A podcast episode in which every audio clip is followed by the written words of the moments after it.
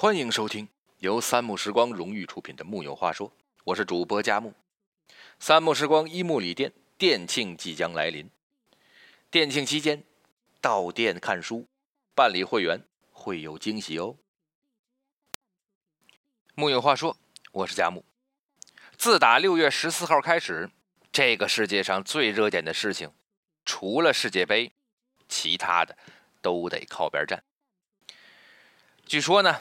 最近，央视主持人白岩松说了一句很扎心的话：“俄罗斯世界杯，中国除了足球队没去，基本上其他的都去了。”表面上看，也确实就是这样的。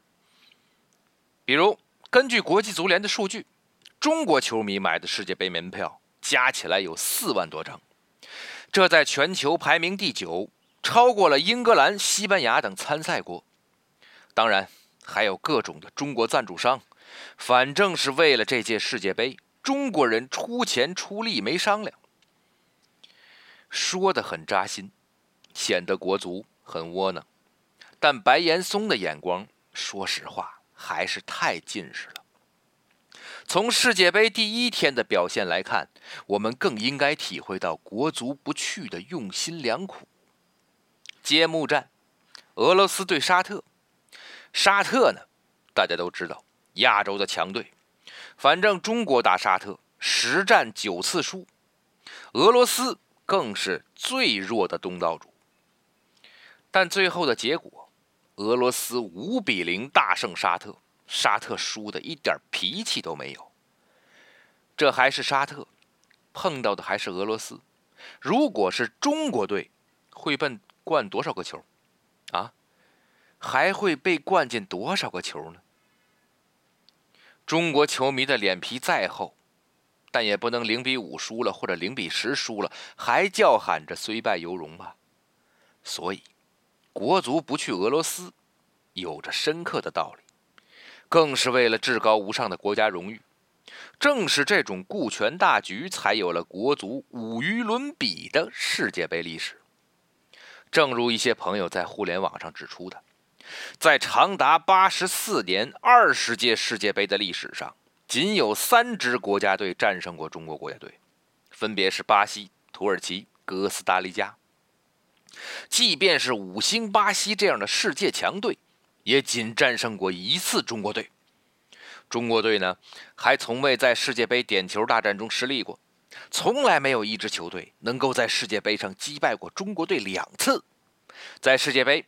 不管西班牙、德国、法国如何厉害，不管阿根廷、英格兰、荷兰怎样凶猛，中国从来都没有败过。而且，中国队在世界杯上的丢球数远少于巴西和以防守见长的意大利。在过去的八十四年里，中国队只丢了九个球。除此之外，世界上除了巴西，中国是另外一支敢在胸前绣五颗星星的球队。厉害了吧，啊！我们可以想一想，如果这一次国足去了俄罗斯，这些记录还会这么完美吗？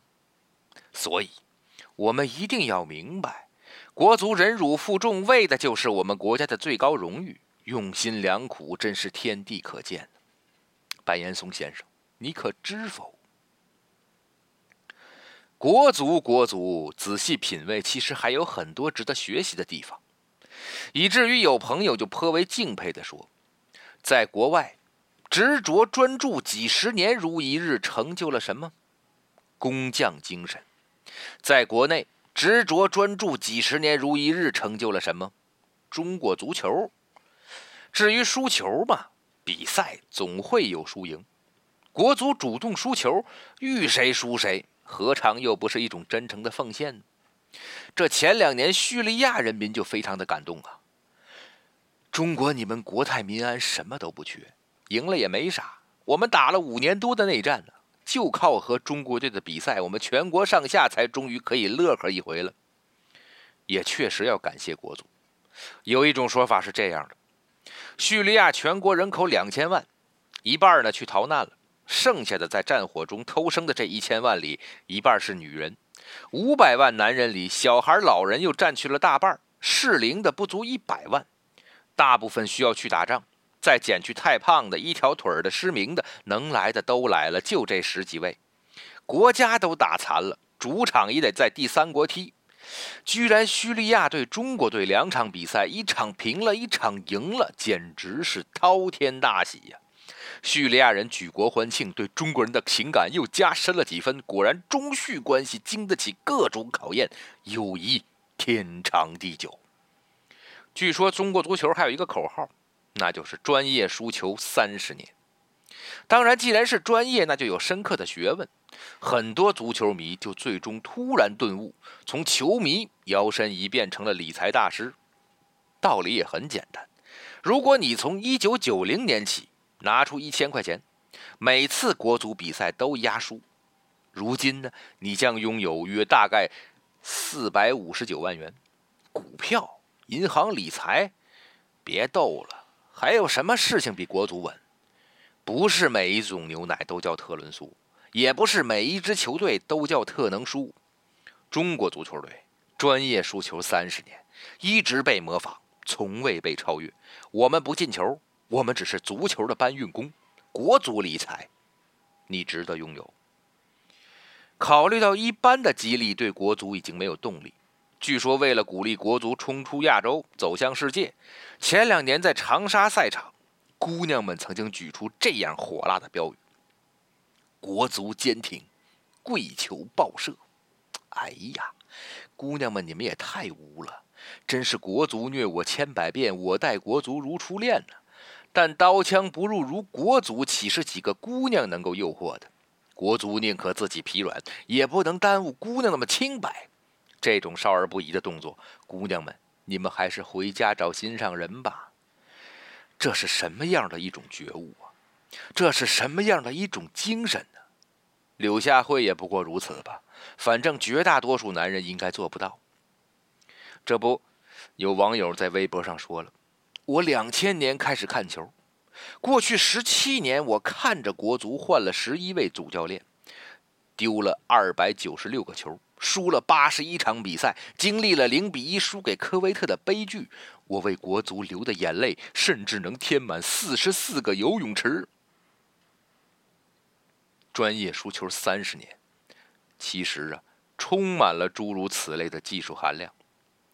如果只是上场摆个 pose，显然没有学到国足理财的真髓。第一场虽败犹荣，第二场主场西平，第三场功亏一篑，第四场生死大战，第五场理论出现，第六场遗憾出局，第七场荣誉之战，第八场左右大局，第九场来年再战。怎么样，中国的抗战神剧导演们，你也多学学国足高潮迭起的专业精神。考虑到国足这样的奉献精神，据说最后国际足联实在都看不下去了。这样的好球队再不进入世界杯，世界杯估计都没人看了。于是最近不是改革了吗？二零二六年世界杯全面扩充到四十八支球队。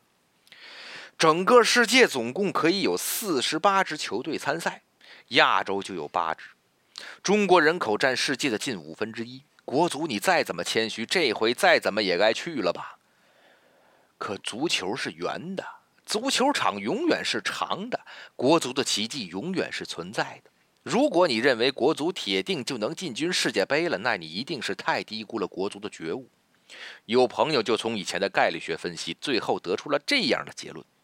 世界杯名额分给亚洲三个的时候，中国队号称是亚洲第四；给亚洲四个的时候呢，中国队是亚洲第五。现在国际足联确定，二零二六年给亚洲八个名额，万一中国队正好是亚洲第九呢？真别说，这种可能性还是非常大的。当然，第九也可能不是国足的真实水平，或许国足有着更良苦的用心。要知道。世界杯足球扩容，主要针对的就是中国球迷，而2026年世界杯破天荒的更是由美国、加拿大、墨西哥合办。万一国足杀入了第二轮，杀入了第三轮，杀入了最后的半决赛、决赛，那就会让中国球迷进退两难。继续看下去吧，花更多的钱，而且球迷还得盖三个国家的签证，太麻烦了。所以想来想去，最可能的，国足还是痛下决定，就这样吧。为了中国人民的最高利益，为了不让特朗普之流继续揩中国的油，北美三国，我们还是不去了。有很多人不理解，为什么我们中国国力蒸蒸日上，正走在世界舞台的中央，中国足球依然如故，怎么总是徘徊在草场的后方呢？这个世界谜团多着呢。中国的经济增长总是世界前列，但中国股市却总是在跌。中国人的收入比绝大多数美国人差远了，但绝大多数的美国人肯定也买不起中国北上广的房子。具体到足球赛场，赢了球，又能怎样呢？地球就不转了，我们就实现中国梦了。有一位朋友就为国足辩护说：“古今中外的历史一再证明，国足总是输球，有着深刻的哲学含义和历史意义。你看，那年伊拉克拿了亚洲杯冠军，但国家就被美帝干出了翔；意大利拿完世界冠军，经济就崩溃了。”希腊那年拿了欧洲杯，然后就破产了。德国拿完世界杯，难民潮就来了。再往前说，北宋刚发现世界级球星高俅，皇帝就让金国给抓了。明白了吧？这么多年来一直忍辱负重守护国运，让中国稳定发展的护国大法师是谁？大声喊出四个字：中国男足。特朗普，你晓得了吧？有中国男足在，岂容你得逞？贸易战嘛，我们不怕。一切都只是调侃。其实啊，世界杯就算不没有中国男足，还得看不是？木有话说，我是贾木，咱们下回啊接着聊。